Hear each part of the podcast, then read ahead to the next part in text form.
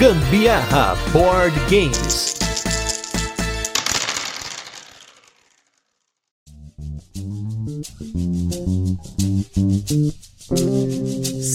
Board gameiro é algo que você vai passar por muitas fases e hoje a gente vai tentar identificar essas fases que, segundo o senso gambiarrístico, aleatório e empírico, a gente descobriu algumas semelhanças entre os passos que as pessoas dão nesse nosso hobby, nesse momento de jogo de tabuleiro que eles têm nas suas vidas. E para isso hoje, eu sou Gustavo Lopes e nós vamos aqui no turno de comentários analisar essas fases junto com duas pessoas que fazem parte do nosso dia a dia board gameiro também. E do meu lado esquerdo, eu estou com ela que acabou de voltar de Essen, apesar da data que esse podcast saiu já tem umas semanas já, que Essen já se foi, mas tá cheia de jogo para jogar e muita história para contar. Eu estou com ela, Amable do Tem Jogatina. Tudo bem, Amable? Tudo bom. E aí, pessoal, tudo bem por aí? Aqui é a Amable de São Paulo. Reconhece a minha voz? Eu tô sempre participando quando eu posso, né, dos comentários aí dos gambiarristas. Eu faço parte do Tem Jogatina. A gente posta as nossas partidas lá no Instagram. Tem sempre uma briguinha Brasil e Argentina. E eu sou a parte Brasil desse casal. E aí também é a parte que trouxe muita coisa bacana para vocês. Então não deixe de seguir lá no Tem Jogatina. A Mabel fez uma série de stories durante Essen mostrando os perrengues de trazer os jogos, sobre a feira. E agora vai mostrar muitos dos jogos que eles já estão jogando lá de Essen. Então não deixe de conferir lá no Instagram, arroba Tem Jogatina, hein? Fiquem espertos. E do meu lado direito, estou com ela também, companheira de muito tempo que a gente fazia live. Hoje nós estamos mais na tranquilidade, nas nossas sexta-feiras, podendo jogar e aproveitar outros momentos. Mas de vez em quando a gente se tromba lá nas lives, mas a gente se tromba ultimamente mais pessoalmente do que lá, né? E ela que, além de fotógrafa e board gameira, ela fez uma coisa que ninguém fez aqui no Brasil até então, que foi um cruzeiro de board game. E você já ouviu sobre isso aqui do Gambiarra. Eu estou com ela, a Karen, do Nerd Criativa e do Criativos On Board. Tudo bem, Karen? Opa, Gustavo, obrigado pelo convite mais uma vez. É uma honra estar aqui com os gambiarristas de plantão. Bom dia, boa tarde, boa noite, não sei o horário que você está ouvindo. Nerd Criativa aqui na Gambiarra Board Games. É muito melhor se reencontrar pessoalmente, né, Gustavo?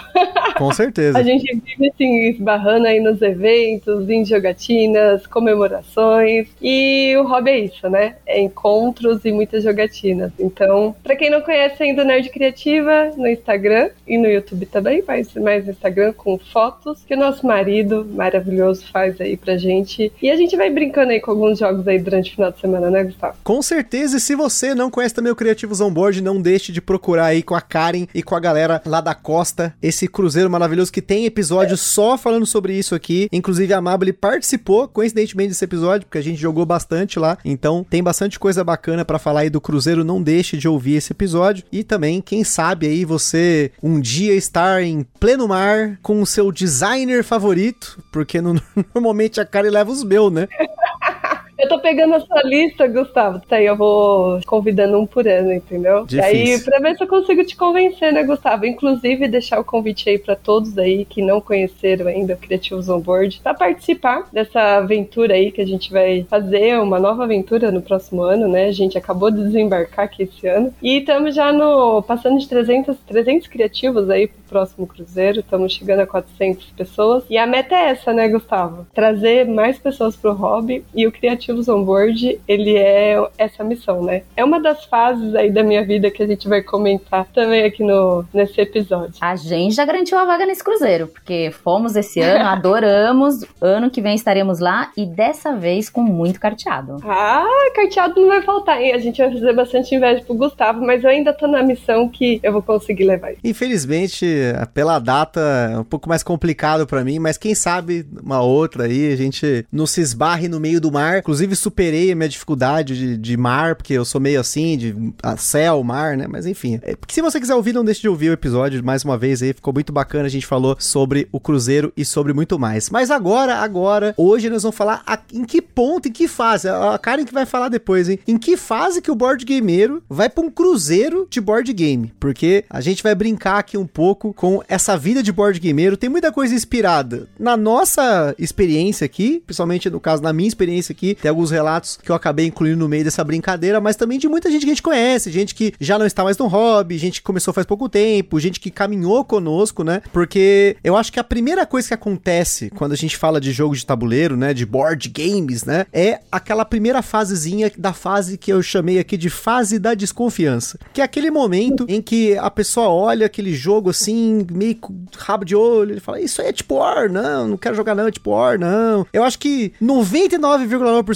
dos brasileiros, se algum momento tiverem contato com os jogos de tabuleiro, eles vão parar nessa fase, porque eu acho que ainda existe uma barreira cultural para que a pessoa ela pare e ela preste atenção no jogo como algo que não é algo que ela já conhece, né? Algo como um jogo tipo xadrez, dama, que talvez ela goste ou não goste, não sei. Às vezes ela só gosta de xadrez e acabou. Às vezes ela não gosta de carteado. A gente falou da palavra carteado, que é usado muito em jogo de aposta, é usado também em jogos de bar, né? Aqueles baralho, aquela loucuragem e tal, que não é todo mundo que acha isso interessante. Ou mesmo esses jogos que parecem jogos para criança, porque querendo ou não, o jogo de tabuleiro é um brinquedo para adulto, né? Inclusive, a gente esteve num café da manhã com o pessoal lá da Spiel Warenmesse, que é a maior feira de brinquedos do mundo, que agora adquiriram a Spiel, e o jogo de tabuleiro, ele entra como adult toys, né? Que seria, tipo, brinquedos para adulto. Então, assim, eu, assim, eu não tive essa fase de desconfiança, porque a gente foi naturalmente comprando um jogo ali, um aqui. Quando a gente descobriu, a gente já tava caminhando no negócio. Não teve essa alguém que chegou pra gente e falou: Ó, oh, tá vendo isso aqui? É jogo de tabuleiro moderno. Eu, eu fiquei meio assim. Eu não, não, teve. Com vocês teve essa fase assim, esse momento que alguém foi apresentar para vocês e vocês ficaram meio assim, tipo, será que eu vou? Será que eu não vou? O que, que é isso? Olha, o momento da apresentação teve, mas foi zero desconfiança. A gente continuou jogando, né? Mesmo adulta, a gente jogava banco imobiliário em casa, detetive, até mesmo jogo da vida, além de vários carteados. Então, de uma certa forma, o jogar já fazia parte do casal. E a gente foi apresentado por amigos, né, na realidade, e vimos a estante. Então a gente já teve uma curiosidade de ver uma estante de livros que não eram livros. Então, quando houve o convite, foi até engraçado, porque a gente falou: ah, a gente gosta de jogo de tabuleiro. E a pessoa falou assim: o é, que, que vocês jogam? Ah, banco imobiliário. É, mais ou menos isso. E eu acho que o que foi bacana é que a pessoa em nenhum momento desdenhou desse jogo, jogo de tabuleiro e aí banco imobiliário, sabe? Não teve um, uma olhada torta pra gente, nem nada. Ao contrário, falou: pô, oh, bacana, então vamos marcar para vocês jogarem lá em casa, né? E aí foi uma coisa muito natural. E eu realmente não, não senti em nenhum momento esse, essa desconfiança. Aproveito para fazer uma confissão aqui. Eu fui conhecer o War, eu jogava muito jogos de tabuleiro, mas o War eu fui conhecer na virada do ano de 2020 para 2021. Então, mesmo que alguém tivesse falado é tipo War, eu não teria feito cara feia. Caramba! Eu vou te falar que para esse ano eu ainda tenho uma meta, ainda tenho uma meta, hein? Essa é uma meta que eu estabeleci lá atrás e não cumpri até agora. Já estamos em outubro, ainda dá tempo. Dá tempo. Que é jogar War, Banco Imobiliário e talvez algum outro jogo desses mais antigos com a mentalidade de hoje, para ver o como eu encaro esse jogo hoje lendo a regra, sabe, pegando o manual, lendo o que eu tô fazendo. Que missão, hein, Gustavo? É porque tipo, é um experimento, porque eu joguei esses jogos lá no, nos anos 90 e 2000, já não lembro muito mais desses jogos assim. Eu lembro vagamente do jogo, mas a experiência não me tá fresca, então eu quero ver isso de novo. Eu me recusaria a jogar banco imobiliário com as regras certas. Nós tínhamos house rules que eram fantásticos fantásticos. Não ia acabar nunca, né, Mabel? Exato, era difícil alguém quebrar, a gente comprava, negociava, a gente já trabalhava negociação de ações, né? No caso de imóveis. Isso aos 10, 12 anos, então eu não quero as regras reais, não. Bom que você já estava no nível avançado anteriormente, Amable, entendeu? Você já tá...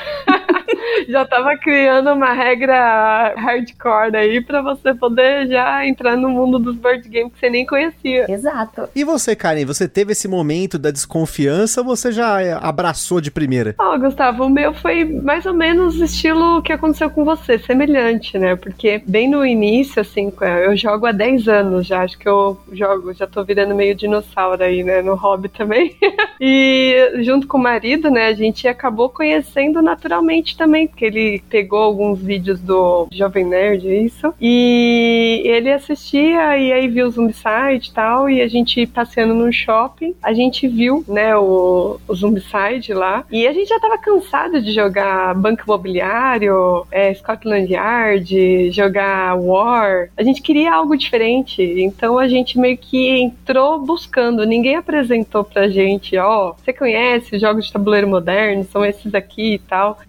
Não tive essa experiência que a Mabel tem de alguém apresentar ou mostrar uma prateleira. A gente já vinha jogando é, em casa de amigos e tal, muito, e a gente parou no War né? Que era o mais hard que a gente tinha dentre eles, né? E a gente gostava bastante, e a gente queria procurar algo diferente, porque já estava cansativo jogar a mesma coisa sempre. E em 2013, né, no finalzinho de 2013, a gente fez a nossa primeira compra do Zombicide, e aí a gente começou a buscar mais jogos modernos, né? Assim, diferentes do que aqueles que a gente já estava habituado a jogar. Então foi meio que naturalmente assim mesmo, o estilo que você aconteceu com você, né? A gente não teve essa oportunidade que a ele teve de alguém apresentar, mas a gente meio que entrou de cabeça e a partir daí a gente começou a trazer um monte de gente pro hobby junto com a gente. Cara, eu tava vendo se eu achava aqui. Um dos meus pedidos foi na loja da Galápagos, quando a gente comprou um dos zombicides aqui, eu não sei qual que foi esse aqui, mas em 25 do 11 de 2014 eu comprei um zombicide. Qual foi? Não lembro, mas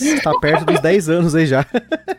é, não, o meu também tá chegando a 10 anos também. Eu acho que foi de 2013 para 2014, alguma coisa assim também. Mas eu tenho também a nota fiscal aqui e eu comprei na loja do shopping, acho que era leitura, né? Agora não tem mais essa. Não sei se tem, não tem essa parte, se não tem, mas eu fui no shopping Bourbon e a gente tava lá passeando e tal e compramos na leitura. Então, nossa, lembro que na época 300 reais era caro e eu parcelei em 10 vezes ainda. a gente dividiu em três pessoas aqui e a gente, a gente acabou dividindo outros zombicides e agora eu tô inteirando, a gente tá vendo de vender todos eles para comprar o Marvel Zombies aí, tá quase. Essa daí é uma tá compra, quase. Tá quase. Mas é, é, engraçado, né? Porque na época era assim, né? Era um absurdo. Né? E, inclusive, é, são coisas que a gente hoje em dia fica de boca aberta, né? Quando a gente vê um jogo nesse valor porque tudo dobrou, né? Mas a gente começou assim, né? nessa época também. Ah, eu queria comentar uma denúncia aqui que eu recebi um VAR aqui direto no meu monitor do meu marido falando que foi na Livraria Cultura, tá? Ah, Pode cultura, xingar ele aí que ele tá no VAR aqui me mandando mensagem, tá? Só pra ficar registrado ao vivo aí, pessoal. Tá acompanhando, tá acompanhando o podcast aí, ó. Tá sendo privilegiado, Gustavo. Ele nem tá ouvindo o que você tá falando, mas tá, tá aqui, ó, de olho. Denúncia, denúncia. Denúncia.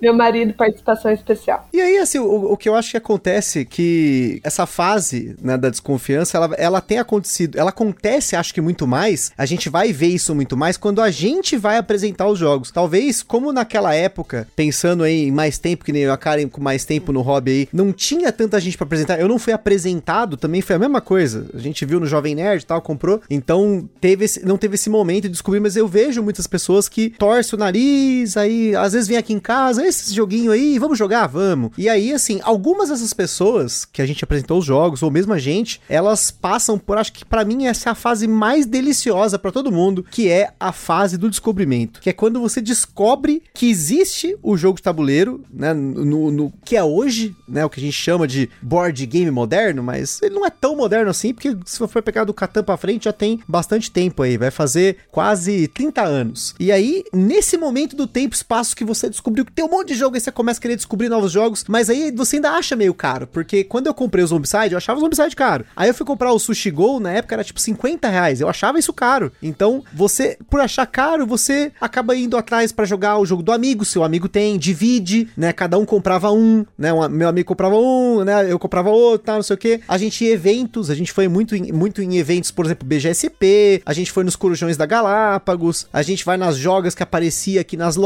né? Na Playlist, na bravo e tal. E um outro jogo, às vezes ia lá, ah, legal, putz, vou comprar. E até mesmo quando a gente jogava com pessoas que a gente não conhecia, ainda tinha uns atritos porque a gente não entendia o nosso perfil. Às vezes a pessoa não entendia, às vezes a pessoa já jogava muito tempo e ela já tá num outro nível que a gente vai comentar, mas ela não entende, ela esqueceu também que existem jogadores casuais como a gente naquela época. Então, é, essa é uma fase que quanto mais tempo você puder estender, aí é, é uma dica de vida. Estenda essa fase, porque é um momento muito bom em que tudo é legal, tudo parece caro, mas tudo parece lindo, maravilhoso e você vai atrás para querer aproveitar o máximo, principalmente de jogar. Como foi para vocês? Vocês tiveram esse momento de, ah, quero tentar aproveitar, saber o que que é, ir atrás e vai em evento, vai não sei o que, mas vocês ainda achavam que era tudo muito inacessível, era um produto muito caro, era um negócio que não dava para comprar dois, três numa semana?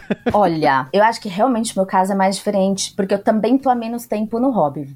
Tô completando cinco anos agora. E quem apresentou pra gente já tinha uma coleção muito grande. E da realidade, é, né, o Léo, ele ficava muito feliz de estar tá apresentando os jogos pra gente. Eu não sei exatamente em que momento eu comprei, mas eu não lembro da gente ter a discussão de preços ou de valores logo de cara. Eu sim lembro os dois primeiros jogos que eu comprei e que eu fui já com um orçamento definido. Eu fui para pegar um jogo com expansão e saí de lá com dois jogos base, né? E achei o máximo, o máximo porque o vendedor podia ter só me vendido e ele falou: "Não, vem aqui. Por que no lugar de você levar essa expansão, que ó, nem adiciona novos jogadores, você não leva esse outro joguinho aqui? Leva esse daqui. A gente, o primeiro jogo a gente comprou na Pitas Board Game, na época que o Pitas estava lá. Ele falou: "Coleguinha, coleguinha, leva esse outro joguinho aqui. Você já não ia gastar esse valor? Você vai continuar gastando o mesmo valor, mas leva dois jogos no lugar de um. E foi assim que eu comecei. E, e, entre o final de 2018 e o ano de 2019, porque a gente conheceu ali os BGs no final de 2018, foram 40 jogos. Então foi um pouco desesperadora a compra, eu já diria aí, nesse primeiro momento de descoberta. Mas nunca me senti mal, assim, de jogar o, o jogo do outro, porém não tinha tanto evento, porque imagina, 2019 a gente tava ali no auge de conhecer os jogos, 2020 veio a pandemia. Então a gente até foi em alguns eventos, foi em alguns corujões, mas geralmente a gente acaba jogando mais os jogos que nós levávamos pro corujão, né? Ou nós ou esse nosso amigo. Então eu não participei tanto desse evento ou de outras pessoas além do Léo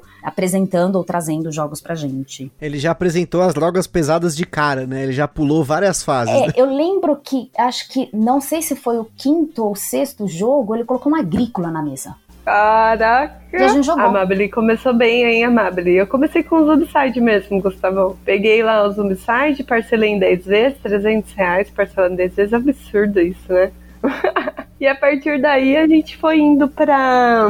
É, acho que o segundo foi Smash Up. Eu jogava muito Smash Up, né? Comecei com os card os card game, né? Depois foi para The Resistance, mas tudo a gente que buscava. A gente conheceu ali a loja da X-Place depois, né? E também o Pitas, desde a época que era a loja bem na casa dele, que a gente conheceu uma galera lá. E depois eu, eu comecei a comprar bastante lá na. Acho que antiga que era Bazar Magic, alguma coisa assim. E hoje é X-Place, e hoje a gente comprou King of Tokyo, The Resistance, Smash Up. A gente ia comprando, cada... quando terminava de pagar um, a gente comprava outro, sabe? E a gente já ficava vendo qual o próximo que a gente ia comprar. E a gente que ia apresentando para os amigos. É engraçado, porque é, mesmo a gente com pouco tempo de hobby, a gente já fazia isso antes. E é bem legal, porque a gente continua fazendo isso hoje, mas com muito mais frequência, né?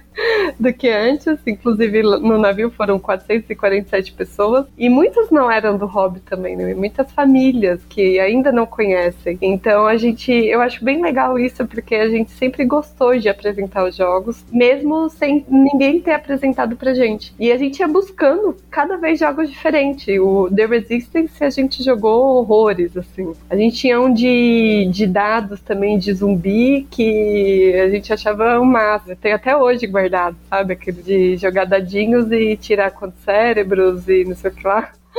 É muito engraçado que é, são jogos que divertiu bastante a gente, que a gente faz questão de de guardar na coleção. Tanto que depois do Zombicide que a gente comprou na Cultura, que o marido corrigiu aqui, é, nesse mesmo dia a gente tinha comprado também o Black Stories, mas era o Black Stories 2 que tinha disponível, né? E a gente queria o primeiro. A gente comprou para retirar depois, só que ele tinha visto lá o Senhor dos Anéis, o card game. E ele queria comprar. Eu falei, não, vamos comprar só depois que pagar o Zombicide. Aí falou, tá bom. Na época ainda era controlado, né? Aí quando foi buscar o Black Stories lá, voltou com o Senhor dos Anéis. Já começou já começou já do jeito certo, né? Eu falei, nossa, mas a gente só não ia pegar esse depois que tivesse pago, né? O Zombicide. Ele, ah, então, é que eu queria muito esse. No fim, a gente não tem mais o Zombicide, já vendeu. E o Senhor dos Anéis a gente tem completo e a gente gosta muito até hoje, né? Então, são duas experiências ao mesmo tempo, né? A gente ia descobrindo e já ia replicando, já ia passando pros amigos. E é muito legal. Acho que o meu Zombicide, nossa, sei lá, perdi as contas de quantas vezes a gente jogou, mas a gente enjoou, Gustavo. Enjoou de jogar, a gente não aguentava mais jogar Zombicide. Foi por isso que a gente foi buscando os, os outros jogos. E toda vez os meus amigos vinham e falavam assim: qual que aí você trouxe pra gente? Igual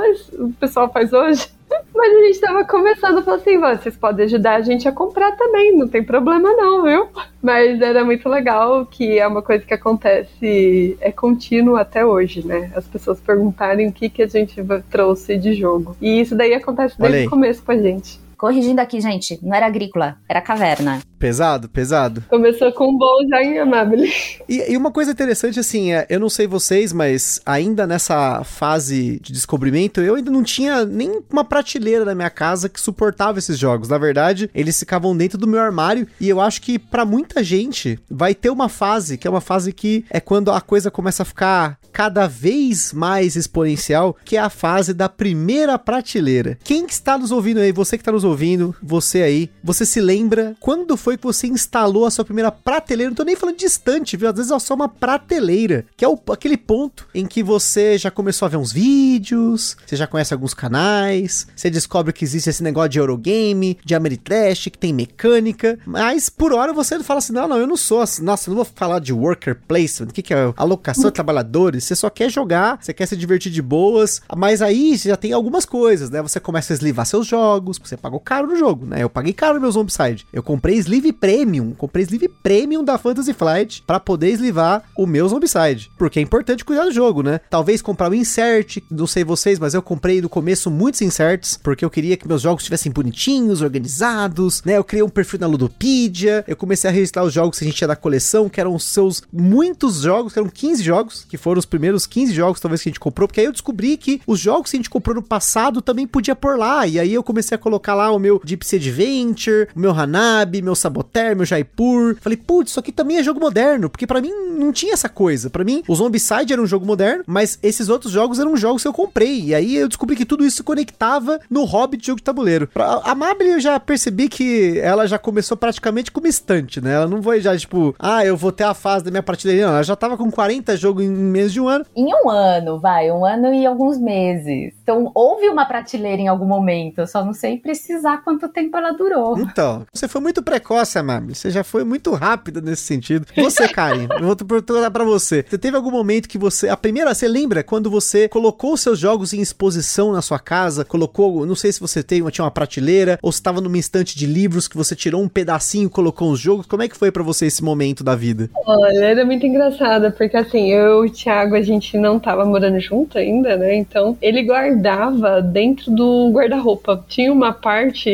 uma partinha assim, separada no guarda-roupa, né? Que ele colocava alguns livros ali. E aí ele juntou os livros para cima e foi colocando os board games lá. E quando vinha visita, ele ia lá e mostrava. Ele fala isso até hoje também, é muito engraçado. Que ele abria assim e falava: Olha só os nossos jogos. Então, assim, era muito engraçado, porque era poucos, mas assim, pra gente era muito, né? E as pessoas que viam, família e tudo mais, falavam, nossa, quanto jogo diferente! E a gente tinha lá, sei lá, 10, isso já contando que a gente tinha uns 10, né? É, Zombicide, Smash Up, King of Tokyo, o de dadinhos lá de zumbi, The Resistance e alguns outros. Então, isso contando que a gente tinha pouquinho. E aí, aos poucos, foi aumentando a coleção, né? E a gente pegou essa fase da prateleira é bem difícil, porque a gente nunca sabia que prateleira comprar. É uma dúvida que muitas pessoas, inclusive, têm quando tá começando o colecionismo aí, né? Dos board games. Perguntar que prateleira comprar. E a gente tinha uma muito boa que o Thiago tinha comprado, não sei se foi na, na Mobile, alguma coisa assim, que era bem assim grandona e a gente tem ela até hoje. Essa é a mais antiga, bem estreita assim, mas cabe tipo os jogos grandes do Vital Lacerda que hoje que a gente tem. Então ela é uma que ainda sobra até espaço, ele fica de comprido assim em pé e ainda sobra espaço entre o jogo e a prateleira. Então essa é uma das mais antigas que a gente tem. Só que acho que em um ano a gente conseguiu, ou menos, a gente conseguiu completar ela, não lembro ao certo, né? Que já tá chegando a 10 anos do hobby. E a gente foi procurando mais prateleiras. E aí a gente achou depois uma outra, toda modular, assim, cheia de 9 horas, né? Eu adoro inventar as coisas. E aí achei uma toda cheia de 9 horas lá, falei, ah, gostei dessa. E aí, como já não cabia mais nessa prateleira que é muito boa, que a gente tem até hoje, a gente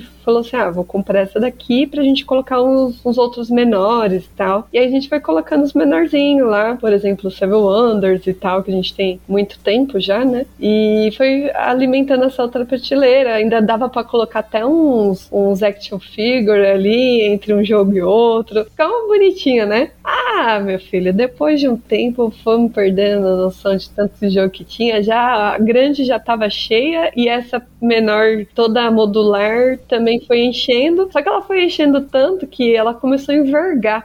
E eu tenho até hoje essa, essa prateleira aqui em casa. O pessoal que vem aqui, a Mabel já viu lá em cima. É a segunda mais antiga que a gente tem, né? Mas ela tá toda envergada. O Thiago já quer sumir com ela para poder colocar igual as outras que eu comprei tá um quarto inteiro com três paredes de jogo, né, aqui em casa agora. E já quer tirar essa porque tá toda torta e essa é uma, mas eu falei, Thiago, isso é história. A gente pode tirar a prateleira que ficou envergada, né? Mas enfim, mas é, essa fase da prateleira é muito engraçada, né? Porque começou com uma partinha do guarda-roupa e a gente achava muito legal, né, mostrar pro pessoal que chegava e passou por uma prateleira comprida e estreita e depois já partiu para outra e já envergou e aí e aí desandou, né, Gustavo? é, segundo o VAR aqui foi na Evolukit, mas hoje ela é muito cara. Concordo, já foi olhar na Evolukit, é, é muito caro mesmo. Ah, então, tá vendo? Já tem informações aí rápidas, hein, Gustavo? Essa participação especial. Eu tô sem ajudante, minha gente. Eu tô aqui, ó, sofrendo com a minha falta de memória. Mas agora que vocês falaram de livro, eu lembrei, porque eu tô olhando pra minha primeira estante, que ela era uma estante que ela tinha livros e coisas assim. E ela é uma estante modular, é, ela amplia, né? Ela fica estreita, mas você tem a opção de ampliar ela e ela quase que dobra ali de tamanho. E eu lembro vagamente de quando eu fiz a minha primeira caixa de livros para doações, porque eu precisava de espaço para os jogos. É, acho que foi muito rápido, porque logo em seguida que a gente começou a jogar e tudo mais, eu fiz uma viagem a trabalho. E aí, nessa viagem a trabalho, eu tive a oportunidade de ir numa loja de board game. Eu fui a trabalho para a Europa e a gente foi. E eu fui sozinha para Espanha. E aí eu voltei de lá com Everdell, que era um jogo que eu namorava no Instagram há muito tempo já. Então, é, vim com Everdell em uma expansão, nunca tinha jogado, nunca tinha visto gameplay, mas achava o jogo lindo. E voltei, não lembro agora quais outros jogos, mas eu voltei. Ai, voltei com vírus, carteado, tá vendo? Eu já comprava carteado naquela época. E depois, no mesmo ano, né, em 2000 ainda, ainda em 2019, a gente fez uma segunda viagem. E aí a gente trouxe mais uns 10 jogos de tabuleiro dessa viagem, porque saía muito mais barato do que comprar aqui no Brasil. Então a gente aproveitou e comprou. Comprou o jogo sem nem saber o que era, mas porque o vendedor lá da loja falou que era legal. Então, por exemplo, o Tiny Town, o Little Town, Little Town, é, que até tem agora aqui no Brasil, mas quando a gente comprou, a gente comprou ele lá na França, era relativamente barato comparado aos preços daqui. Então foi uma oportunidade pra gente. Acho que também isso colaborou para que esse crescimento da, co da coleção acabasse sendo um pouquinho mais rápido do que seria o habitual. A Mabel já começou já indo para fora para buscar jogo e com o Everdell já, Mabel. Ah, a gente tá falando aqui de Smash Up, Zombicide, a primeira edição. a Mabel ia falar que foi pra fora e começou com o Everdell.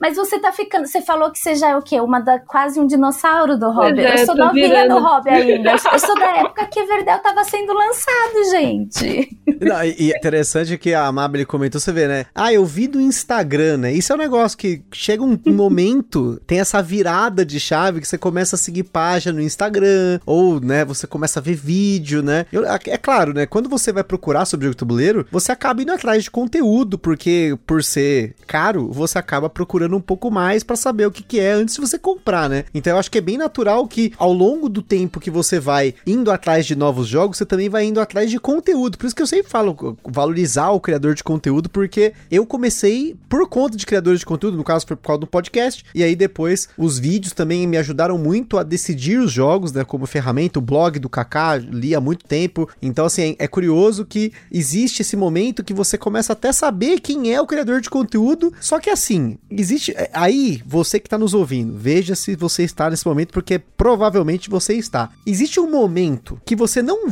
percebe, mas é aquele momento que aconteceu igual a Mab. Você saiu dos 10 jogos, quando você olha, você encheu duas estantes, que é o momento do descontrole. Acho que a maioria das pessoas que se aprofunda no hobby chega nesse momento. Eu estou vendo vários amigos meus. Estou, vou mandar denúncia pro Adriano, vou mandar denúncia pro Renan, pra essa galera que tá nesse momento que começou com um jogo, aí toda semana me manda mensagem perguntando: Ô, você conhece esse jogo? O jogo é bom? Toda semana, uns dois, três jogos, quatro jogos. Ó, calma, gente. Porque esse é o momento que eu passei por isso. A gente comprou uma estante e falou: ó, essa estante, quando ela encher, acabou. É aqui que vai morar os nossos jogos. E chegou um determinado momento do espaço-tempo que tinha jogo em cima, jogo do lado, jogo na mesa, jogo na cama. Inocente, né, Gustavo? Inocente. Jogo na sala. Nesse momento do descontrole, provavelmente se você já viu algum Kickstarter, provavelmente você já cogitou. Se você não cogitou, você já tá esperando algum. É bem provável que você já fez essa maluquice, porque eu já tinha feito três vezes nesse momento do descontrole, porque eu já tinha. eh, Na verdade, o Kickstarter pra mim foi um pouco antes do, do, do descontrole, porque eu gostava muito do Zombicide, eu acabei comprando os Kickstarter pagando uma nota, mas eu achava que eu só ia ter aquele jogo. Só ia ter Zombicides. Até eu descobri que tinha outros jogos, que tinha muitas outras coisas, e aí foi começando a ficar essa maluquice. Você provavelmente nessa fase vai ser taxado.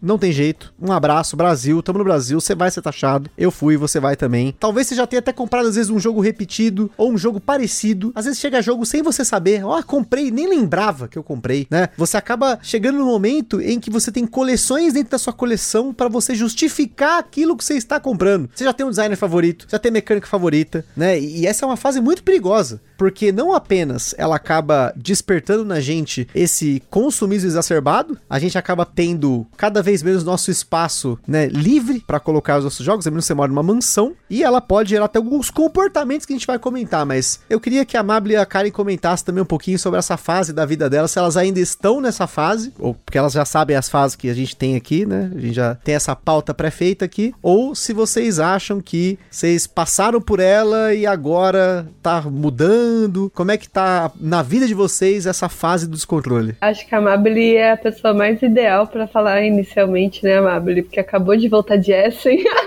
É, eu ia falar o seguinte: não vou dar spoiler, porque vocês vão daqui a pouco descobrir as outras fases, mas assim, o que eu posso dizer é que essas fases são um pouco cíclicas. Você sai dela, você acha que saiu dela e de repente você volta pra ela, né? É, essa fase do, do descontrole aí, quem nunca, não é mesmo? E aí você acha que passou dela, você fala: não, agora eu já sei o que eu gosto, agora eu sei a mecânica favorita, eu vou focar só no meu designer favorito. E aí, quando você vê, você tá com um novo designer favorito, uma nova mecânica favorita, e você tá na fase do descontrole de novo. É, confesso que acho que é, essa fase do descontrole maior, ela iniciou na pandemia, porque a gente achou que ia jogar muito, porque tava jogando muito em casa, mas olhando, eu fui olhar aqui, gente, porque eu sou da, da época do Excel mesmo, tá? Eu gosto de um Excel, eu tenho minhas comprinhas todas anotadas lá. E aí eu fui olhar e, na realidade, 2020 e 2021 eu não comprei tanto quanto eu achei que tinha comprado. Até chegar 2022, que eu acho que realmente foi o ano do descontrole. Ano esse, ano passado mesmo, né? Foi realmente um, um, um descontrole porque foi o primeiro ano que a gente foi para Essen. E aí a gente voltou com um número avantajado de jogos. E esse ano, esse descontrole que eu achei que estava solucionado, eu descobri que não está não, minha gente. Quando você vê uma oportunidade, aquele jogo do seu designer favorito número 1, 2 ou 3, a coleção dentro da coleção, então tem a coleção Feld, tem a coleção Lacerda, mas aí você tem a coleção do Reino Ocidental, que não é uma coleção relacionada a um designer. Então essa fase ocorre, é uma fase perigosa, porque nem sempre você consegue de verdade sair dela. Concordo com a Amable e concordo com os ciclos dessa fase, isso é importante. Você pode voltar para ela sem você saber. Já aconteceu comigo também, mais de uma vez, de eu achar que eu tô fora e voltar. Nesse momento, eu não sei se eu estou nela.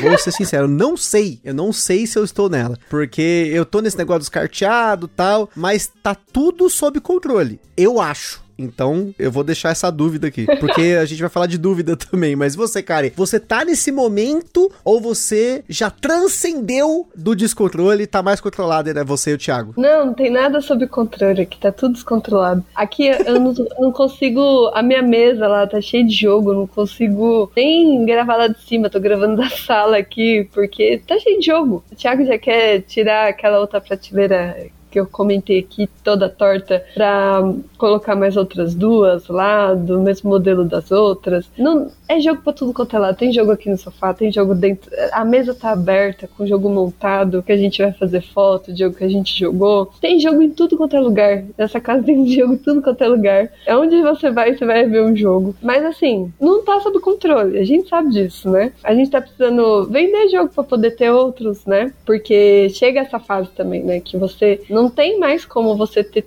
tudo, né? Aí chega essa fase de você vender jogos para você poder comprar outros, mas às vezes é por questão de espaço mesmo, né? Aqui chegou uma situação que a gente tá precisando vender jogos para poder ter outros jogos mais novos que a gente queira. Mas é mais por questão de espaço também. Então, às vezes você nem joga tudo aquilo que você tem também, né? Mas igual vocês comentaram, são fases, né? Eu tive já essa a primeira, eu lembro muito bem essa parte, o Thiago até brinca comigo quando eu, eu falo que eu já tive a fase dos jogos muito legais, que eu que era os jogos divertidos, né? Muito legais, é divertidos. Não era um, eu não, não sabia dizer direito o tipo de jogo que eu gostava, mas eu gostava de jogo divertido, que é os party game, né? Os jogos que agita a galera, que faz bagunça. Eu gostava desses jogos. Não gostava de jogo de, de cubinho, igual a Mabel chegou gostando de jogo de cubinho. Eu gostava de jogo de que agitasse, que jogasse um monte de gente junto. E eu falava que era jogo divertido, porque a gente ainda não tinha essa linguagem. Depois que a gente entra no hobby, a gente aprende umas outras linguagens assim que a gente usa habitualmente, né? Eu falava, não, porque eu gosto de jogo divertido, porque eu quero jogo divertido, e aí eu ficava falando pro Thiago comprar jogo divertido e ele comprava jogo de cubinho. Eu ficava brava com ele. Ah, não, porque o Bruno, nosso amigo, né? Um beijo pro Bruno também, que tá com a gente no Criativos. O Bruno só tem jogo legal. A gente precisa de jogo divertido igual os do Bruno. Então ficava nessa. Então é uma fase que eu tive que eu gostava de jogos divertidos bem no começo. E eu acho que são esses jogos que trazem mais pessoas pro hobby, né? Depois você vai mudando um pouco o gosto, vai ficando um pouco mais afinado, refinado, né? Você vai ali é, querendo novos desafios. Então isso faz com que você também aumente sua coleção. Você procurar novos desafios, novos jogos para você poder jogar, para você poder apresentar. E os jogos que são divertidos, eles são bem legais, assim, para um determinado momento. Mas tem uma hora que cansa. Você não quer mais jogar eles. Você quer, você busca outra coisa. Então é aí que vai começando, né? as buscas, Gustavo. E aí vai aumentando as prateleiras, vai aumentando os jogos. Então, hoje aqui eu não sei mais quantos a gente tem aqui em casa, não, mas deve ter passado aí de uns 500 jogos também, então nessa, nessa média aí. Então, é muito jogo, a gente não chega a jogar tudo isso no ano mas a gente já passou por uma parte do colecionismo também, que a gente quer ter, né? Tem jogos que a gente tem há muito tempo que a gente nunca jogou, mas porque é do, da coleção, ou o Thiago quer, ou alguma coisa do tipo. Então, é, são fases da vida que do hobby, né? Das fases da vida do hobby que a gente passa, mas são todos momentos, né? Eu, assim, eu não sei dizer o momento que eu tô também, Gustavo, tô igual você, mas eu sei que não tá sob controle. Disso daí eu tenho consciência. Tem garantia, né? O negócio tá, tá fora do, do rumo mesmo, né? E, e, você falou um negócio legal que é sobre o, o, você refinar o seu gosto, né? Eu acho que refinar o gosto é natural, com certeza. A gente só tem que tomar cuidado com algumas armadilhas, eu acho, assim, porque até eh, brinquei aqui que existem alguns caminhos que às vezes a gente pode trilhar e eu já trilhei esses caminhos, por isso eu posso, eu tô no meu lugar de fala para poder reclamar e zoar disso também, porque eu já tive um caminho que eu brinco que é o caminho do sommelier, que é quando você acha que jogou de tudo e aí você começa, tipo, ah, a pessoa fala, ah, um jogo para dois, você já tem uma resposta. Ah, você tem um negócio, um jogo cooperativo, uma vaza cooperativa, você já começa, sabe, tipo, um jogo para 10 pessoas, você sempre tá armado ali para poder isso, para você tipo mostrar que você tem, que você sabe que você pode ter essa solução. E eu acho que é um momento complicado porque você já experimentou tanta coisa que novos jogos começam a não fazer tanto sentido como antigamente, porque na sua cabeça você já conheceu o que você acha melhor, né? Você já jogou 200, 300, 500 jogos e você não, isso aqui o melhor que o board game me oferecer é isso aqui, isso aqui é o puro suco, né? E aí os lançamentos você já começa a olhar às vezes com um pouco de desdém aquele hype, né? Mais um euro, ah, outro jogo de cartas, até outra vaza.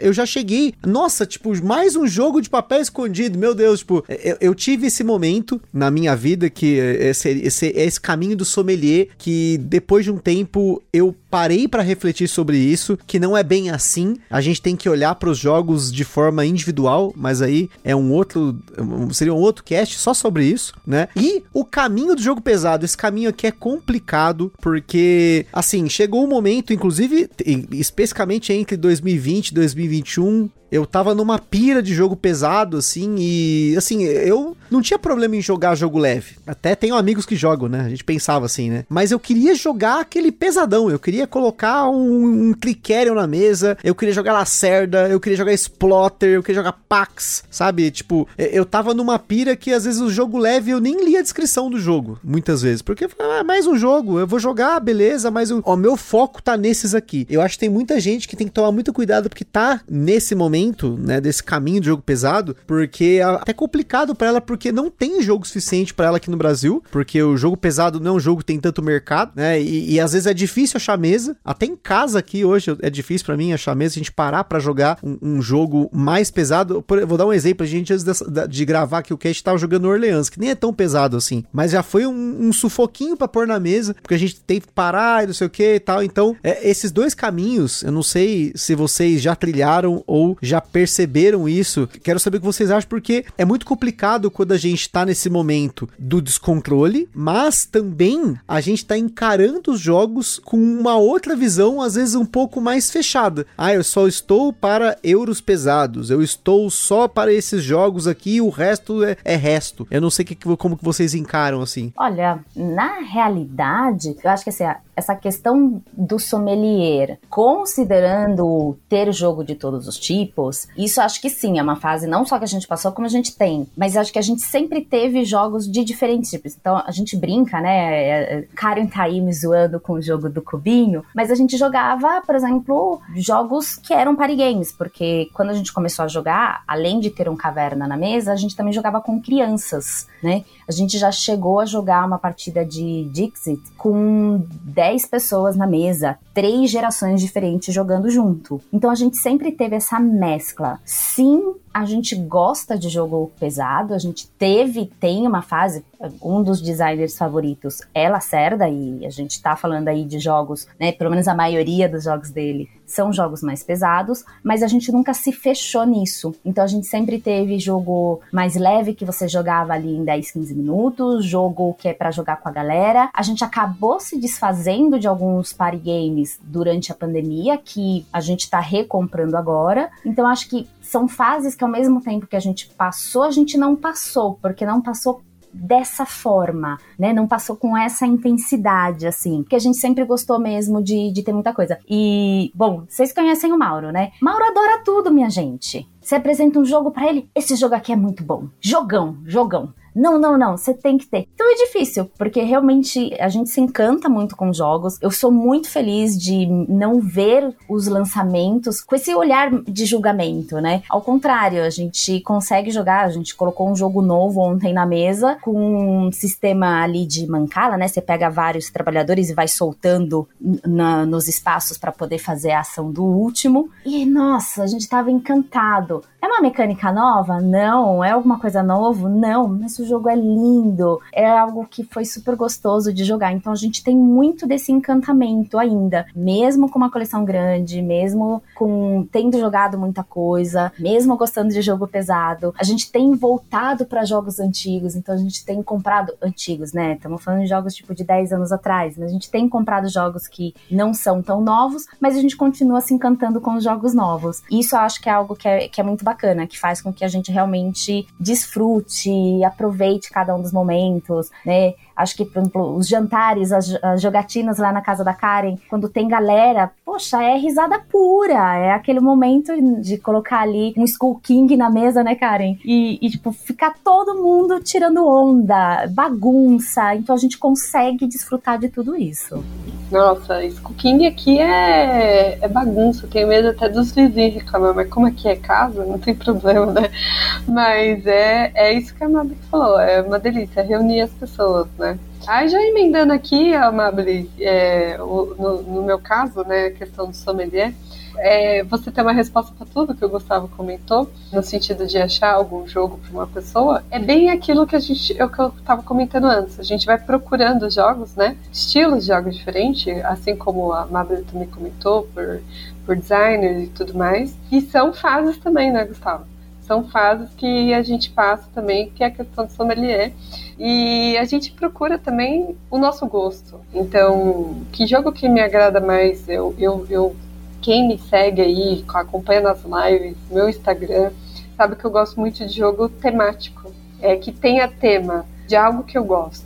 Então, ah, é de vinho, eu gosto. Ah, é de chocolate, é de alguma coisa é, bonita, é jogo bonito, eu gosto. Não importa se eu não joguei ou não, eu vou querer conhecer. Então, essa, essa questão ajuda a gente a procurar ainda mais jogos, o que acaba aumentando ainda mais as prateleiras, né? E claro que a gente chega também na fase dos jogos pesados, né? Dos jogos um pouco mais complexos, que esse sim, conforme a gente vai se adaptando ao gosto né, dos jogos pesados, a gente vai procurando mais.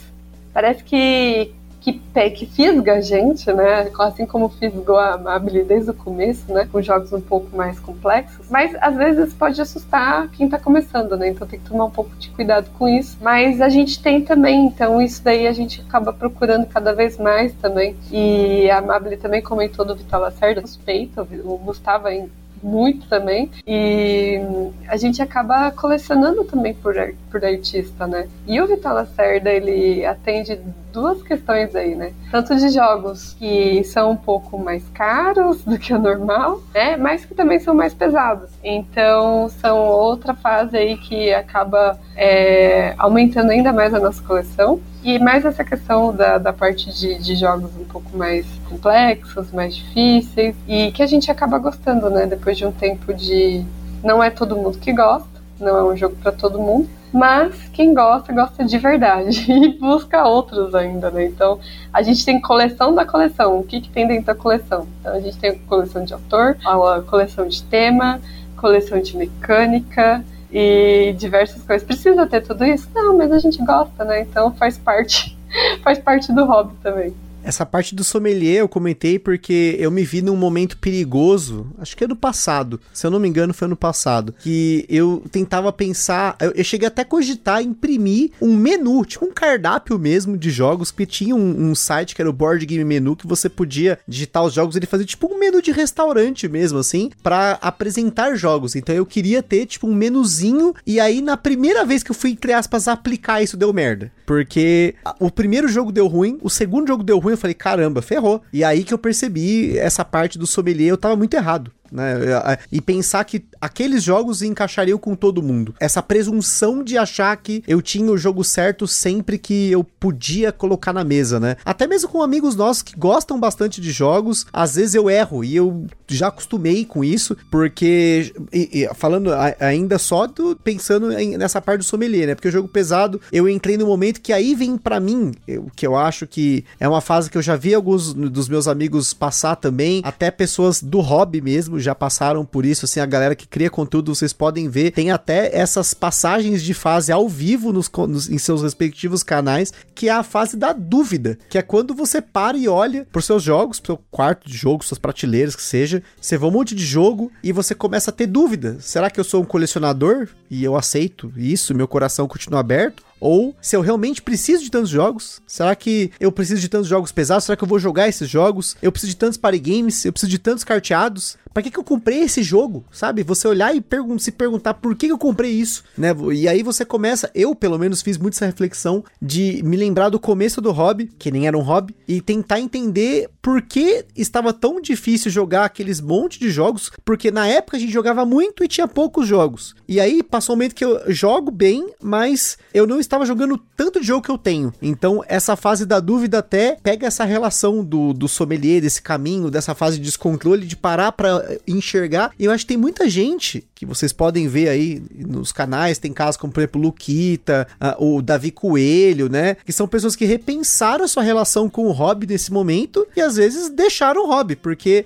ele acabou chegando numa carga negativa, uma carga de pressão, ou até mesmo por conta de criar conteúdo, mas eu vejo às vezes pessoas, eu vi muita gente, ó, isso, apoiadores nossos que não são mais apoiadores, ouvintes nossos que hoje eu sei que não ouvem mais o podcast, que tiveram. To... Eu, eu vi essas fases acontecer. A pessoa chegar pra gente e falar assim: olha, descobri o podcast de vocês, que eu comprei uns jogos, nossa, que legal, tal, muito bom conteúdo, vou começar a maratonar. Aí depois, pô, comprei esse jogo, é legal esse jogo. E aí depois comprar um monte de jogo, falar, nossa, aqui ó, comprei esses daqui, nossa. Aí você vai perguntar, quantos jogos você tem? Ah, tô com 120. Você fala, caramba, a pessoa tá com 120 jogos. Ela não cria conteúdo, ela não joga tanto quanto a gente joga diariamente, joga com, com o esposo, com o esposo, em casa, né? E aí daqui a pouco eu entrar no Facebook ver eu já vi que a pessoa nem tá mais curtindo nossos posts. Aí eu entro no Facebook tá lá, ó, vendendo a coleção. Aí a pessoa tá com aquela lista imensa de jogo vendendo.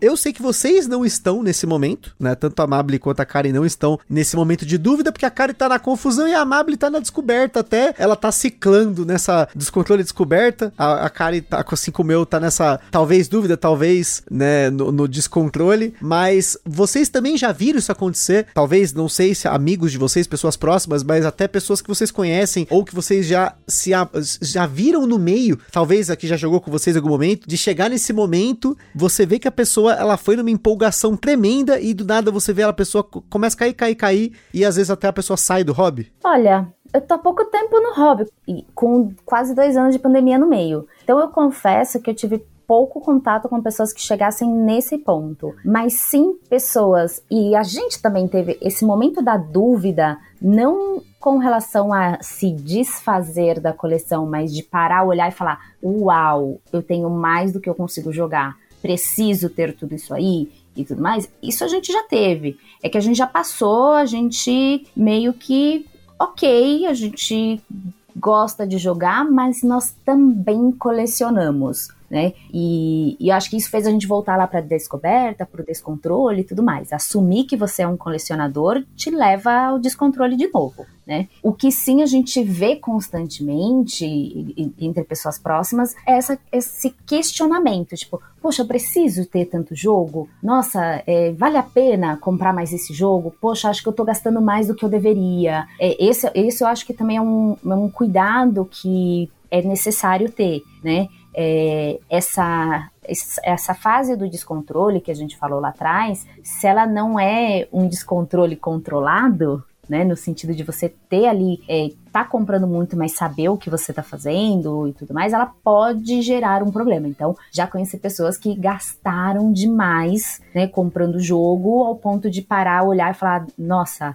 não devia ter feito isso, e realmente entrar nesse questionamento. Não conhecemos, né, pelo menos Mauro, a gente não chegou a ter contato direto com pessoas que decidiram vender parte da coleção ou fazer uma redução drástica, ainda que, né, lá no grupo do, do Gambiarra mesmo, né, dos apoiadores, em outros grupos que a gente participa, não amigos próximos, mas sim a gente tem ouvido bastante relato de pessoas que tinham coleções de 150, 200 jogos e conseguiram reduzir para, por exemplo, 50 jogos, né? E se sentem muito mais felizes ou mais tranquilos agora, porque eles conseguem ver todos os jogos indo para a mesa no decorrer do ano. Né? Então eu acho que essa fase ela existe sim, é, cada um vai acabar saindo dela ou passando por ela de uma forma diferente, seja a aceitação de quero colecionar, seja o quero continuar no hobby, mas sim vou reduzir, e tem, né, é, como os casos de criadores de conteúdo que o, que o Gusta comentou, que chegam no momento e falam, não, isso daqui superou, né, eu realmente prefiro fazer um detox geral do que continuar. Mas nada, ninguém do nosso convívio, efetivamente. Ah, eu já tive, já presenciei, claro, né, a gente está um pouquinho mais de tempo, então a gente tem já algumas pérolas aí durante essa jornada no hobby. Eu já presenciei várias pessoas que saíram do hobby. É, uma delas, acho que se tiver um jogo ou outro é muito, mas se desfez assim praticamente 90% assim da coleção inteira, não é, joga às vezes com alguns amigos e não tem mais tudo que tinha. Então assim é, já presenciei pessoas que desistiram de todos os jogos, né, como uma parte também delas. Algumas que reduziram bastante os jogos também já conheci. Então a gente tem que tomar bastante cuidado, né? É, nesse sentido que a gente comentou aqui no cast, para você sentar e ver em que momento você está, né? Eu, como disse, eu acho que estou nesse momento de descontrole mesmo, né? Mas acho que devido também à produção de conteúdo também acaba ajudando um pouco mais essa empolgação toda, mas eu tenho consciência disso. Eu tenho um, um colecionista aqui em casa, né? Thiago, meu marido. Ele realmente coleciona além de, de gostar muito dos jogos, não tem jogo aqui que ele não jogou ainda e ele não vai se desfazer, porque faz parte da coleção. Então, assim, é, eu sou um pouco menos, eu sou já mais sou colecionista também, mas eu tenho esse, esse lado do apego, né? Que a gente se apega muito a alguns jogos. Alguns eu sou assim, mas eu sou mais tranquila. Então é mais, é mais esse momento dessa fase, assim, que é, pode chegar um ponto é, negativo que você acaba saindo do hobby ou desfazendo dos seus jogos por um momento que, por uma fase que você não soube é, controlar ou não soube lidar com ela. Então são fases no hobby que a gente precisa aprender a lidar para que não aconteça o que aconteceu com alguns amigos assim que, que eu já presenciei acontecer isso de desfazer da coleção ou uma parte dela. É, e eu acho que tem um momento que, até como a Mabel comentou, né, dessa coisa ser cíclica, né, que eu já vi também alguns casos de pessoas que acabam redescobrindo o hobby, mesmo tendo chegado nesse momento. E eu acho que esse redescobrimento é que às vezes pode gerar de novo descontrole, que foi o meu caso com as vasas, né? Com os carteados, porque a gente chegou tão longe aí, né? E a gente tentando voltar às origens, né? A aproveitar melhor o hobby, a gente aceitou que. Eu aceitei, né? Principalmente, né? Que existem jogos que não vai ser para todo mundo, que eu não preciso que todo mundo jogue, que eu não preciso que as pessoas joguem o que eu quero jogar. E você. Eu comecei a aceitar, né? Que às vezes um jogo que tá no meu top 10 antigamente já não é mais um top 10. Talvez tenha jogos que eu gostava muito e que eles não, não tem mais necessidade, talvez, da coleção, né? E que eu, eu gosto de jogar e nem sempre eu vou jogar aquele jogo que eu queria, mas eu vou jogar aquilo que tá disponível, né? Então, até mesmo você acaba redescobrindo aspectos do hobby, né? Esse caso do, do carteado é um caso que aconteceu com muitas pessoas que eu conheço, né? Um abraço pro Fel, que é o cara que, no caso, tem tanto carteado hoje que ele acabou se tornando uma referência, mas eu me lembro do Fel antes do carteado, né? Tem o, o, o Fel antes do carteado. É só vocês verem os top dele. Pega o top do Covil, por exemplo, e aí depois pega o top lá do Davi Coelho, né? Do Cigo Coelho. Você tem momentos que o Fel passou por essas fases, né? E, e eu passando por elas, já cheguei até o momento de olhar para jogos que às vezes nem são jogos de tabuleiro, né? Eu, um, eu, já, eu cheguei a comentar recentemente aqui no podcast sobre esse perfil, mas eu comecei a seguir um, um perfil no Instagram, no YouTube que chama Games for Two, que é um casal que eles pegam brinquedos mesmo, jogos para que a gente fala jogo para criança, isso aí, e eles jogam assim na maior diversão, joga postando as coisas e tal. E isso aconteceu meio que simultâneo com o pessoal do Joga Ucha tava jogando o, o jogo do pinguinzinho lá, entrando numa fria, e eu comprei esse jogo, falei, nossa, quando eu era criança eu sempre quis ter isso, nunca pude. E aí, hoje, pô, 20 reais, falei, caramba, meu, 20 reais. Naquela época a gente não podia ter, não tinha condição. Hoje eu tenho condição de comprar um negócio de 20 reais. Aí fui lá comprei, a gente se, jogou várias vezes, se divertiu. Já teve amigo meu que veio aqui em casa, vamos jogar o gelinho, gelinho. E aí pôs o gelinho na mesa. E aí, olhando esse perfil, falei, caramba, olha só quanto joguinho de destreza, tanta coisinha boba, que deve ser super divertido. E aí eu falei, pera, calma, calma, menino, porque não tem espaço para guardar isso em casa. Se você começar a comprar carteado, jogo de destreza, mais jogo que tem em casa, eu não tô dando conta nem de vender os que eu preciso vender. Imagina ter que acomodar tudo isso, né? Então é, é, eu acho que esse redescobrimento ele acontece ciclicamente, né, Amable? Acontece. A gente também tá nessa fase do carteado. Essa fase é uma fase perigosa, porque a gente sempre gostou de jogos de carta. Então, desde o início da coleção, a gente teve ali alguns jogos de cartas que a gente comprou e tudo mais, e agora a gente vai vendo. Você começa a ver que tem espaço para tudo, você olha lá e fala, poxa, mas no começo eu gostava de jogar isso aqui. Ah, vou jogar isso aqui. Mas aí você, ao mesmo tempo, fala, mas eu também, eu go continuo gostando de jogar o Vital, eu continuo gostando de jogar Feld. Não, então peraí, eu também vou jogar isso daqui. Então, eu acho que é, é, esse redescobrimento é um complemento dessa fase de dúvidas, porque acho que passa pela fase de aceitação mesmo. Eu acho que é é a confirmação de que você se aceitou, né? Seja você quem for. Então, você pode ser o colecionador, você pode ser o só jogador, gente. Aliás, conhecemos, né, Gusta? Tem gente aí que até hoje, assim, consegue jogar 90% das vezes jogos que não são seus e ainda assim são jogadores que estão jogando toda semana semana, conhecendo o jogo toda semana, é, que gostam de jogos pesados, mas também né, é, jogam que colocar na mesa. Então acho que a palavra principal aqui é, é aceitação do seu perfil ou do seu momento, seja quem você for. Vender, gente, é uma coisa muito difícil, porque eu, Karen, eu acho que eu tenho assim esse apego que você comentou, viu?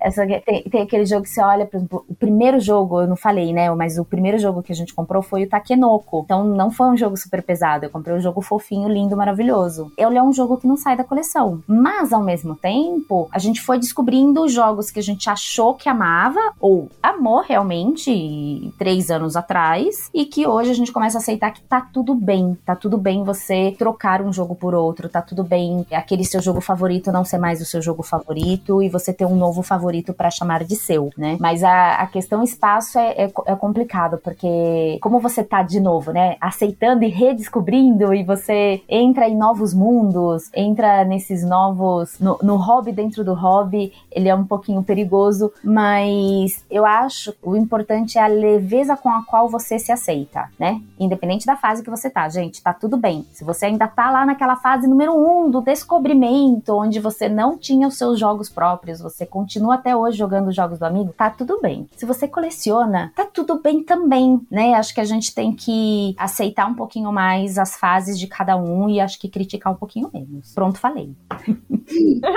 Não, com certeza. E só antes da, da Karen comentar, se você transcendeu ao nível zen de você jogar muito, consumir pouco e aproveitar bastante, esse para mim é o ideal. Para mim o ideal é jogar muito, comprar pouco, porque aí seu financeiro tá daquele jeito, seu espaço tá daquele jeito, mas você tá jogando todo dia. Que seja se você gosta de jogar online ou não, mas esse para mim é, é o, o para mim seria o ideal, mas eu me aceito como uma pessoa que gosta de ter as caixinhas. Assim, é, é, ainda mais negócio do carteado, realmente, o carteado é muito perigoso porque no espaço que cabe um jogo do tamanho do Ticket Ride, cabe tipo uns 20, 30 jogos de carteado. Então, assim, você rapidamente, você em número, tá com muito jogo, né? Se você pegar a, a, um exemplo muito clássico para mim, os jogos Pocket da Paper Games. Se você juntar todos, todos os jogos da linha Pocket da Paper Games, não enche uma caixa do Ticket Ride. E nós estamos falando de 2, 4, 6, 8, 10, 12, muitos. É muito. Eu tenho aqui na, na minha frente aqui, já, já tem uns 20, eu acho. E eles não são o suficiente para você encher uma caixa do Ticket Ride. Então, claro, aí você pensa, se você multiplicar a quantidade, o, o, preço deles vezes o número de jogos, dá mais do que o Ticket Ride. Mas, né, enfim, aí a gente tá falando de um, um outro aspecto, né? Porque a gente, eu acho que o, a fase, as fases do board gameiro, eu acho que tem muito mais relação com consumir do que com jogar. Assim, pensando nessa, nessas, vamos dizer assim, essas evoluções drásticas, essas coisas que acontecem, eu acho que tem muito a ver com consumir, não só consumir de comprar, mais consumir conteúdo, porque existem pessoas fora da curva que conseguem jogar, jogar, jogar, jogar e não consumir, mas normalmente, pelo menos pensando no nosso hobby, ele é um hobby que envolve sim o consumismo e não tô falando consumismo do ponto pejorativo, mas de consumir mesmo. Você quer comprar, você quer ter vários, você quer ter muitos jogos e é normal, porque hobbies que envolvem coleção, eles acabam puxando pra, pro, pro, pro consumismo, não tem jeito. É bem isso mesmo, Gustavo. Mas eu acho que assim, só pra complementar, acho que foi bem completo comentário de vocês aí nesse sentido, né? Mas eu acho que o que importa é você ser feliz e se divertir, independente do que seja. Seja jogando, seja colecionando, seja discutindo fazendo amizade, não importa. Eu acho que o board game ele tem isso, né? Essa, além de tudo, né? É, esse poder de unir as pessoas. Então, se você tá colecionando o jogo e você tá feliz com isso, ok, né? É só você saber controlar e lidar com a fase em que você está passando. Então, independente de, de qualquer que seja a situação, independente de qualquer coisa, o importante é você ser feliz e se divertir. Eu acho que essa é a principal é, importância e a principal coisa que você tem que pensar primeiro antes de, de tudo, né? É, se você tá com um monte de jogo na sua casa e você tá feliz com isso, tá ok, como a Mabel falou, tá tudo bem, né, Mabel? Mas não deixar sair do controle né? né? Porque a gente não quer que as pessoas saiam do hobby, a gente quer que pessoas entram no hobby. Porque é legal, é legal colecionar, é legal jogar, é legal se divertir. Poxa, eu amo juntar as pessoas aqui em casa para jogar de sexta-feira, de final de semana. A Mabel sempre vem, Gustavo já veio. Então isso é gostoso. Às vezes a gente nem joga, mas o fato de a gente ter é, unido, se unido, né? Conhecido pessoas no hobby, ou foi colecionando ou jogando, não importa, é, fez com que a gente tenha esse momento. Então, não é só por jogar, né? Não é só sobre jogos, né? Muitas vezes a gente comenta disso. É sobre se divertir. É, você tá bem, é você tá feliz, mas sempre é, tentando lidar com essa fase da sua vida, né? Então, eu acho que isso é o mais importante de tudo, acima de tudo que a gente falou aqui. Eu acho que é isso. E, e bora jogar, e bora ser feliz, bora pro Cruzeiro também. Acho que é uma das coisas também que, que a gente conseguiu aí conquistar durante essa jornada toda aí. Porque se não fosse a união dessas pessoas e pelo hobby, não teria também, né? Então é mais uma fase aí, principalmente da minha vida, e de conquista também, né? Que acabou acontecendo por conta de muitas outras coisas dentro do hobby, né? De, de jogatinas, de amigos, de, de, de, colecionismo. Às vezes você falar com uma pessoa sobre um jogo que você nunca viu, assim como o Gustavo responde muitos, muitas pessoas também, muitos gambiarristas aí que tá entrando no hobby, e depois você conhecer essa pessoa, é muito legal isso. Né? São coisas que o hobby presenteia a gente. Então o importante é você se manter aí no controle da situação e seja feliz. Olha, assina embaixo, viu, Karen? Porque mais do que os jogos são as pessoas, né, com as quais a gente se relaciona. Para jogar ou não, para falar de jogos, para jogar, para simplesmente sair e almoçar, né? Ou ir para uma piscina, ou ir para um cruzeiro. É fundamental esse ponto aí, Karen. É, são as pessoas que fazem o hobby mais do que os jogos. Não, eu vou até fazer uma denúncia, porque a gente foi no aniversário da Ludus esse ano e não jogou nada de novo. Há dois anos que eu vou no aniversário da Ludus. Dessa vez a gente sentou, tava lá com a Karen, tava lá com, com o meu marido. A gente, não, vamos jogar um joguinho, vou jogar um carteado, isso aqui. Não, a gente só comeu, ficou trocando ideia, não jogou aí. Só fica essa denúncia, porque eu queria ter jogado, mas a galera tava falando tanto que não parou para jogar. E da última vez que a gente foi, eu falei, não, nós vamos jogar, pelo amor de Deus, hoje vamos sair daqui pelo menos com uns três jogos jogados, pelo menos. Chega no lugar com 1.600 jogos, minha gente. Tem parede de jogo, tudo, até quase no banheiro a Lucy tá colocando jogo lá, e aí sair sem jogar é um sacrilégio. Então está por mim que toda vez que eu for na Ludos, eu saio de lá jogando pelo menos um jogo. Não tem como sair de lá sem jogar. Isso é uma grande denúncia. Autodenúncia também. É raro, mas acontece. Mas tudo bem, vamos perdoar esse detalhe de ter que sim ou sim jogar na Ludos, porque é a Ludos e realmente o acervo é, é, é, é genial. Aliás, eles têm uns jogos lá que são. Olha, você que não tem a sua própria coleção, ou você que quer conhecer jogos novos, quer jogos de destreza, gente, é surreal. Mas muitas, muitas vezes eu acho que a gente tem se reunido com pessoas que nós conhecemos através dos jogos de tabuleiro, mas para fazer outras coisas, para viajar,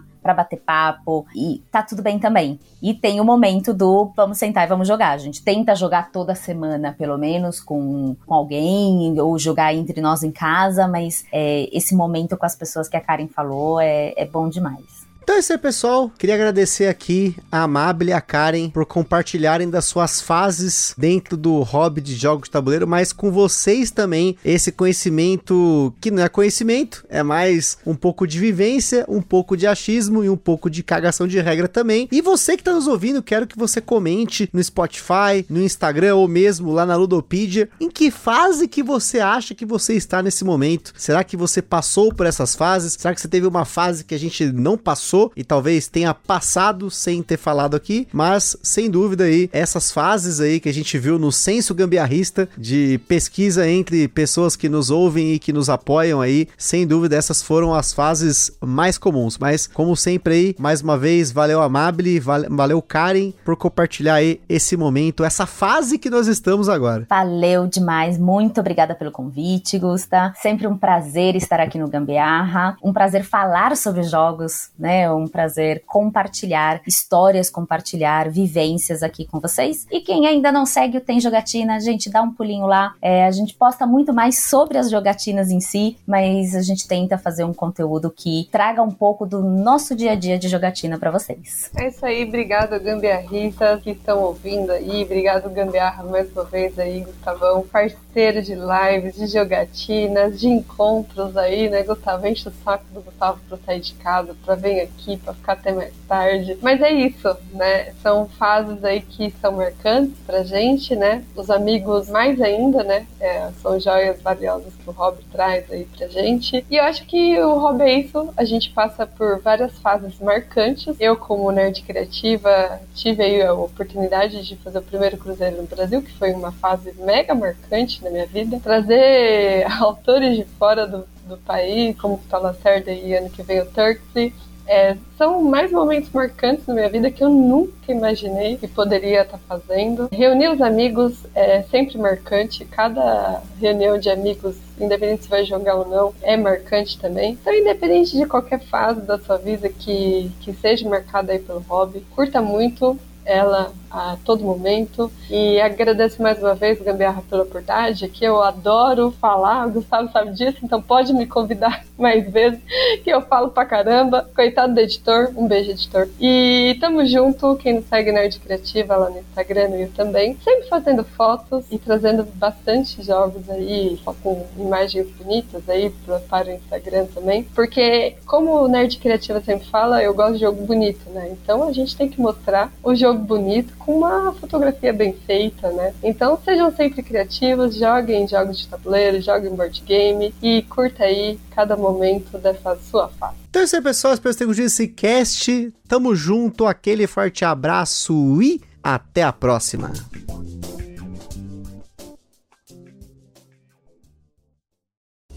Está perdido com tantos episódios? Consulte na descrição o nosso índice completo de episódios e playlists.